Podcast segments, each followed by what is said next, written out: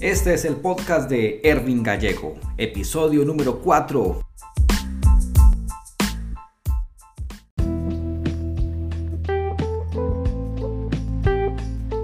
Hola, bienvenidos una vez más a este podcast donde vamos a reflexionar, hablar sobre la vida, a filosofar un poco y a tomarnos la vida no tan en serio.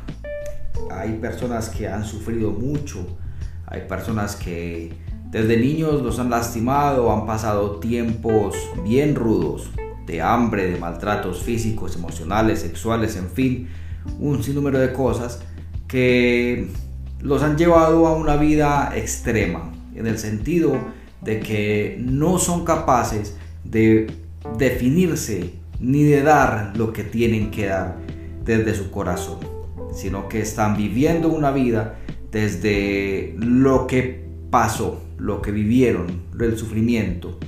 Entonces andan botando sangre en su corazón y rompiendo otros corazones. La frase del día de hoy dice que lo que sufriste no determine tu actitud y menos tu futuro.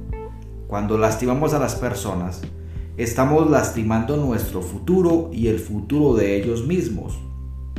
Por eso es importante nosotros mantener la calma y trabajar mucho nuestra inteligencia emocional para no herir la vida de otras personas. Lo que fue en el pasado ya fue. El presente es lo que tenemos que trabajar y el futuro es lo que tenemos que construir. Poco a poco vamos a ir encontrando nuestro norte, pero para encontrarlo el primer paso que debemos dar es sanar nuestro corazón aquello que te hizo sufrir, que te lastimó, debe ser un trampolín para tu éxito, no debe ser una bolsa de basura donde metas tus emociones y metas la de los demás. Eres un campeón, una campeona y estoy seguro que vas a lograr grandes cosas porque Dios te creó para grandes cosas, con grandes capacidades y puso dentro de ti una semilla de grandeza Así que haz que esa semilla que está dentro de ti dé fruto y fruto de perdón y fruto de reconciliación.